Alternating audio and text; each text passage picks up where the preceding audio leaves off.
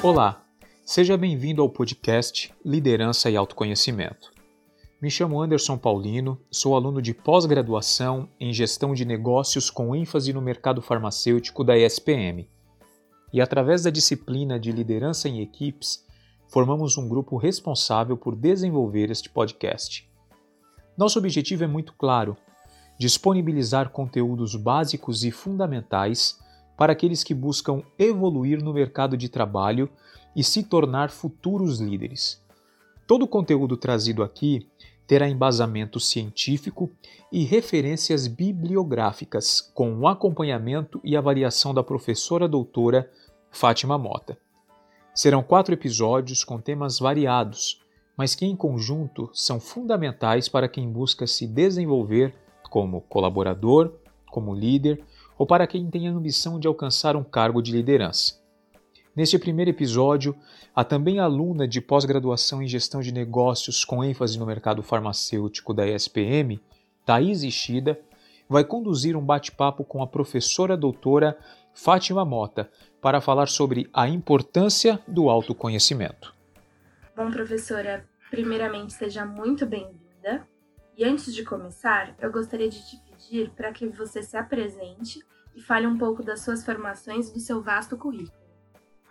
Tá bom, bom é, Thais, muito obrigada por ter me convidado para falar com vocês. É um prazer estar aqui com vocês. E é, contando um pouquinho quem eu sou, acho que eu sou uma buscadora mesmo, né? Acho que é, o que mais me define é isso. Eu tenho uma formação em administração e comunicação, foram as duas primeiras formações que eu fiz, na USP e na FMU. Aí depois eu fui executiva de empresa durante um bom tempo e na realidade, é, por conta de ser executiva de empresa, é que eu comecei a ver as dores das pessoas como eram grandes nas empresas, né? Porque a gente está vivendo hoje os nossos tempos e parece que só hoje que a gente tem dor. Não é? Sempre foi assim. Então, é, os líderes eram obrigados a demitir 20% das pessoas, tinha uma pressão muito grande, então sempre foi assim. E aí, é, eu achei que eu poderia mudar de lado, né, e não ficar mais nas empresas, ir para consultoria, abrir minha empresa de consultoria, que existe já há 30 anos, e é, o, o, foco maior é trabalhar para as pessoas no sentido de ajudá-las a serem mais íntegras naquilo que elas fazem. Então, a missão minha de vida é ampliação de consciência como caminho do desenvolvimento humano. São essas as coisas que eu faço sempre e por conta disso, eu acabei dando aula, comecei a dar aula na SPM também há, 10, há 30 anos atrás. É, fora isso, e por conta das aulas, eu fiz a mestrado em administração e doutorado em ciências sociais. E fora isso, eu trabalho 24 horas por dia sobre nos assuntos relacionados ao autoconhecimento. Então, tem uma formação nacional e internacional de Enneagrama, uma formação nacional e internacional de coach, enfim, sou psicanalista também. Então, por conta disso, né, me formei em psicanálise agora há uns quatro anos atrás. Então, eu trabalho muito essa questão de autoconhecimento, mas não quer dizer nada, tá? Porque quanto mais a gente sabe, a gente sabe que a gente não sabe. Então, é uma formação é, extensa, eu entendo isso, mas que ela está sempre incompleta. Bom, Pudemos perceber que a nossa convidada tem bastante propriedade para falar sobre esse assunto, né? Professora, como você definiria o autoconhecimento, tendo como base a sua experiência profissional? Tá. É, autoconhecimento é a profundidade que você tem de consciência sobre si mesmo em relação aos seus pontos fortes, é, as suas dificuldades, a sua história de vida e mais do que isso, o quanto que você permite que as coisas que estão no seu inconsciente venham para a consciência. Então, por isso que eu digo que é algo absolutamente contínuo, nunca vai ter fim, porque o ser humano é muito complexo e para que a gente possa de fato se conhecer, nós precisamos entender como a nossa mente funciona, como o nosso corpo funciona, como nossas emoções funcionam, como nossa espiritualidade funciona.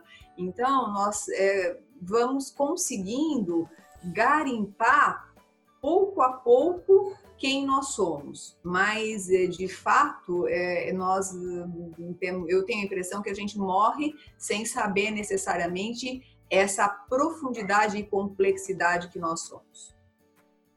Professora, com base na sua trajetória, você se preparou para realizar coachings e dar aulas a diversos profissionais. Ao que você atribui todo esse sucesso? Você acredita que somente o conhecimento que adquiriu ou também está correlacionado com a sua personalidade? Ah, essa é uma ótima pergunta, viu, Thaís? Porque de verdade, assim, é, é, tem muito a ver com a personalidade, né? É, eu, eu não sei se vocês conhecem, eu gostaria até de, de, de, de poder é, trabalhar mais isso com os meus alunos, é, que é a questão do Enneagrama. Eu sou tipo 3 do Enneagrama. E o tipo 3 do Enneagrama tem como característica ser desempenhador. Então, o tipo 3 é, vê o trabalho como puro lazer. Eu, com certeza, atribuo eu não digo sucesso, tá? Porque eu acho que o sucesso vai muito além daquilo que eu consigo e consegui.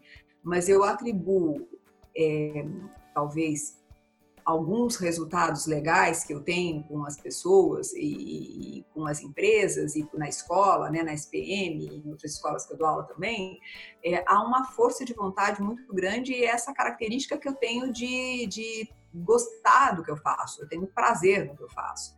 Então, eu não faço por obrigação, eu faço porque eu gosto. E quando a gente faz porque gosta, e quando a gente faz porque tem um propósito, as coisas acabam dando certo, porque você não coloca o dinheiro na frente. Mas isso tem muito a ver com a minha personalidade, sim. Tem a ver com o jeito que eu sou. E, e, claro, com tudo que eu estudei e com a seriedade do trabalho que eu faço. Então, acho que assim, seriedade, integridade. Aí tem uma coisa também que não posso deixar de falar, que é a, essa questão de sempre estar aprendendo. É, é, é muito importante isso agora. É, nada é, é, é difícil para mim a ponto de não querer aprender. É, eu não coloco barreiras nas novidades, eu estou sempre muito curiosa e entusiasmada por todas as inovações que podem ter. Então, isso tudo junto e misturado acaba sendo uma, um jeito de dar certo, né? As coisas acabam dando certo. Mas com certeza tem a ver com a minha personalidade e que não acho que seja algo impossível das pessoas, de uma maneira geral, fazerem. É, é, eu acho que essa vontade de fazer, a vontade pelo novo, o propósito, ajuda pra caramba, sabe? Eu acho que é esse o ponto que me ajudou e me ajuda e eu acho que vai me ajudar sempre. Certo. E podemos falar que o autoconhecimento é uma etapa importante a ser trabalhada por aqueles que buscam uma evolução profissional, então?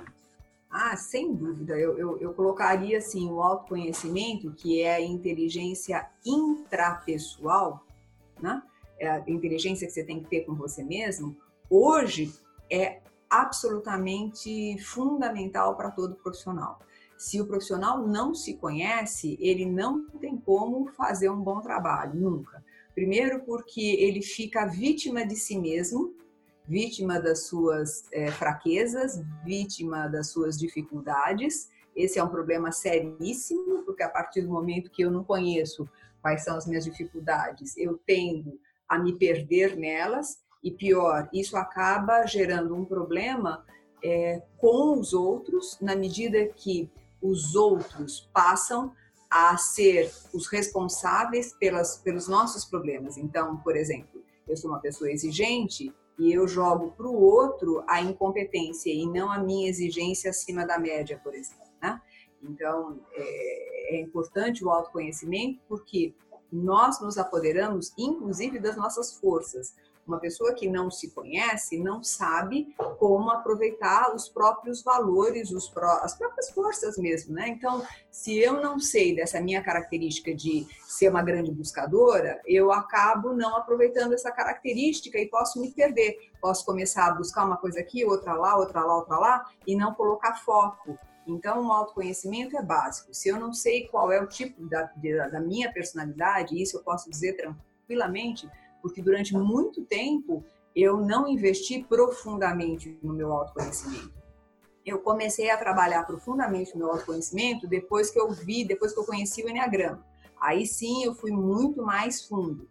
E claro, foi uma virada de chave porque na hora que você conhece mesmo você, você passa a entender melhor os feedbacks que as pessoas te dão, você passa a entender melhor por que, que você tem problema com uma pessoa e não com outra, por que, que você tem facilidade com uma pessoa e não com outra, por que, que numa situação você se dá melhor, por que, que você é mais produtivo em um trabalho e menos produtivo em outro. A sua carreira fica muito mais tranquila porque você toma decisões com base naquilo que você acredita, né, e você percebe que está a tua força, ou você passa a desenvolver coisas que você não tem muita força, mas você tem consciência que você está fazendo isso. Então, a consciência de você mesmo é, é, é, básica, né? É a mesma coisa. Se eu tenho um celular e eu não sei para que, que ele serve, ele pode custar, sei lá, 10 mil reais e ele ficar parado porque eu não sei como usa. É bem isso, né? Se eu não sei a potência que eu tenho, eu fico ali parada, eu como,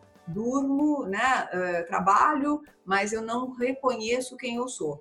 Então, o autoconhecimento é básico em todos os sentidos.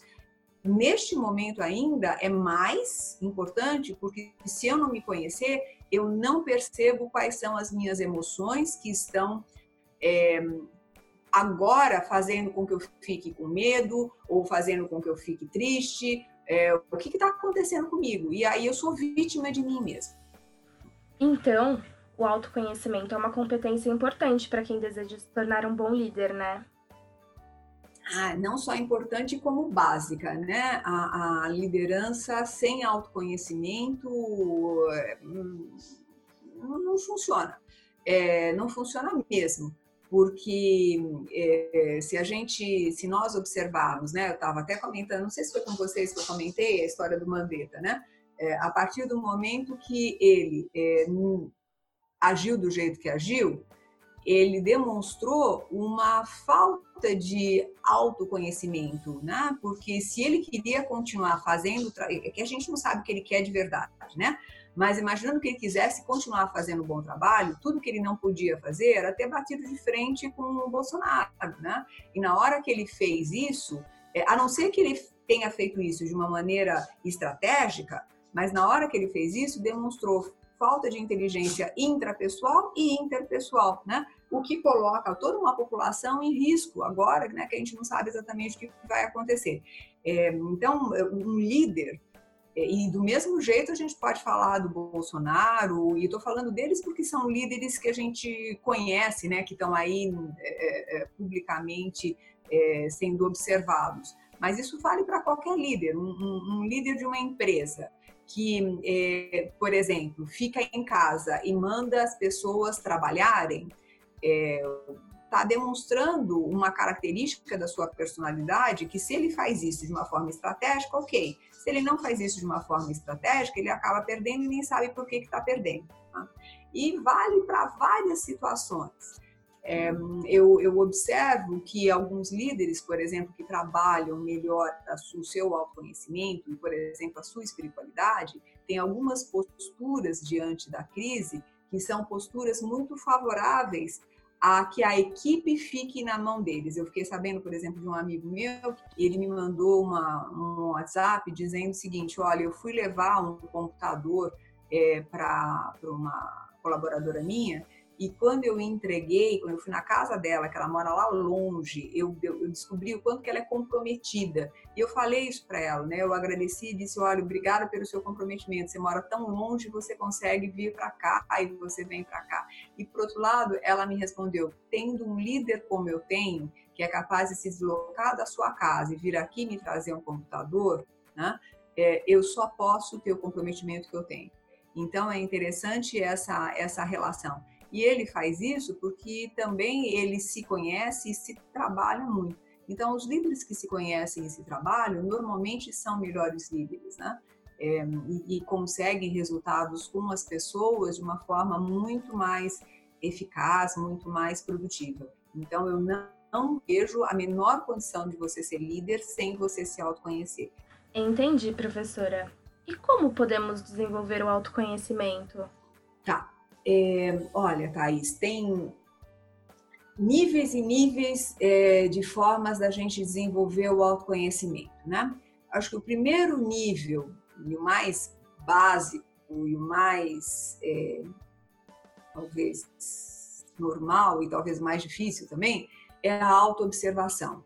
É o quanto que você se auto-observa. Então, por exemplo, é, por que eu estou aqui dando esta entrevista? O que me motiva a fazer isso? É, é, é se, é se perguntar, por que, que vocês me chamaram, sabe? Então, assim, cada vez que você age de uma determinada forma e, e se pergunta por que, que você está agindo dessa forma, você acaba tendo informações sobre você mesmo, né? É, então, assim, por que, que eu tenho dificuldade em, por exemplo, devolver para a rua um gato que me mordeu e que me machucou? É, essa é uma informação que eu tenho de mim mesma, entende? Quer dizer, é, tudo que eu faço, se eu me perguntar, eu tenho uma, uma, uma informação sobre mim. Esse é um ponto. Né? Esse é o primeiro ponto que eu queria colocar para vocês. Segundo ponto é prestar atenção nos feedbacks que a gente recebe. Né? Então, a, a, pessoa fala que eu sou. É, é, é, que normalmente a gente dá muito pouca bola, né? a gente não valoriza muito os feedbacks, é, a não ser que eles sejam muito estruturados. Mas é importante que a gente e, e preste atenção. Alguém te fala, nossa, como você trabalha, ou nossa, como você é, é estourada, é, ou nossa, como você é um bom filho, ou uma boa filha, é, nossa, tua, tua esposa tem sorte de estar com você, sei lá, sabe essas coisas que as pessoas vão dizendo? A gente deveria anotar, né? E a partir do momento que a gente anota, a gente começa a, a também adquirir informações sobre a gente. Esse é um outro ponto. É, uma terceira fase, que aí a gente começa a aprofundar um pouco mais, são esses questionários, né? São esses é, testes que as empresas fazem e que tem também disponível, e, como por exemplo âncoras de carreira, como por exemplo testes de inteligência emocional, é, esses testes, o Enneagrama, que eu acho básico, né? Então são alguns testes que a gente pode fazer que também vão dando informações para a gente. Então, isso já começa a aprofundar. Um quarto aspecto é você fazer cursos mesmo de autoconhecimento, e tem vários aí que também podem te ajudar muito. Né? É, meditação é uma outra forma que também te ajuda muito ao autoconhecimento, porque na hora que você medita, vem algumas informações, às vezes, do teu inconsciente. Né? Uma outra coisa interessante é prestar atenção nos sonhos. É que o grande problema dos sonhos é que nem sempre a gente consegue é, decodificá-los sozinhos. Né? É muito difícil a gente decodificar um sonho sozinho. E não vale essa história de comprar livro e, e, aquela história de eu sonho com dente, é azar, né? Isso não, isso não tem nada a ver. É, mas é muito mais assim entender é, os sonhos. Por exemplo, essa noite eu sonhei pra caramba, pra caramba, e eu tenho essa questão, eu sonho e lembro dos sonhos. E, nossa, isso dá insights fantásticos, mas normalmente eu não consigo sozinha. Então, o que, que eu faço? Eu levo para minha analista e a gente conversa juntos sobre o sonho, e isso me dá informações muito importantes. Então aí entra, né, é, talvez o ponto que eu acredito que seja o mais importante, é a gente fazer, a gente ter a ajuda de alguém, é, que pode ser um analista, né, um, um terapeuta, pode ser um coach também, que ajuda bastante. Então, o que eu vejo é que às vezes as pessoas que têm alguma resistência à, à terapia ou análise, por exemplo, eles começam no processo de coaching, né? Então eu faço muito isso, eu começo no processo de coaching com as pessoas e depois elas acabam indo para análise, eu indico terapeutas, etc, para que as pessoas possam, apesar de ser analista, é, quando eu começo o processo como coach, normalmente eu indico um analista, uma analista para que eles possam caminhar. E, e aí, né? Eu acho que é um, por isso que eu digo que é algo que é para o resto da vida. Então, cada vez que eu sonho uma coisa, eu descubro coisas do meu inconsciente. Imaginem vocês, todo no, no, no, todo o nosso comportamento ele é baseado em 90% de coisas que são absolutamente inconscientes. Então, você imagina, 10% do nosso comportamento é consciente, 90% ele vem de aspectos do inconsciente. Então, imagina que a gente tem que descobrir esses 90%. É pro resto da vida e nem vai dar tempo para conhecer tudo mesmo, tá? Então, é, por isso que é um, é um investimento que a gente precisa fazer, quer a gente queira, quer não. É ter, assim, é separar uma verba do mesmo jeito que a gente separa para comer, é, a gente deveria separar para se autoconhecer. Professora, e quando pensamos em empresas que estão implementando ou já possuem modelos de pipeline bem implementados, o autoconhecimento se torna ainda mais importante? Ah, com certeza, porque o pipeline sem autoconhecimento é, é complicado, porque é, vamos imaginar o seguinte: você é, não tem como, como drive seu é, ser um gerente geral, ser um diretor, etc. E o pipeline te conduz a isso. Se você não tiver autoconhecimento, você acaba dizendo sim para uma proposta de emprego que não tem nada a ver com você, uma proposta de promoção, inclusive. Ou às vezes acaba deixando de desenvolver algumas competências que são extremamente importantes para você. Então, é, é, nos dois sentidos, com certeza precisa, né? Autoconhecimento, principalmente quando a empresa tem. É que quando a empresa tem um pipeline legal, é, normalmente ela, ela também ajuda você com autoconhecimento. Então, é, as duas coisas acontecem, né? Normalmente a empresa tem essa consciência. Certo. Existem algumas empresas que acreditam que quando o CEO falha, o ideal é buscar um substituto no mercado qual que é a sua opinião sobre isso, professora? Vou dizer, é, vou responder da forma que é, é, os consultores normalmente respondem e que a gente fica muito bravo com eles, que é assim, depende. Né? E realmente depende.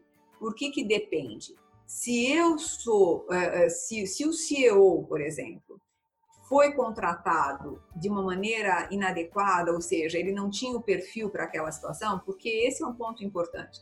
Eu posso ser um CEO fantástico, fantástico, realmente fantástico, e mesmo sendo fantástico, em uma empresa eu posso não me dar bem em outra empresa, né? Então, eu sempre lembro do, do, do CEO, por exemplo, da Renner eu posso pensar do CEO, do Senac, né?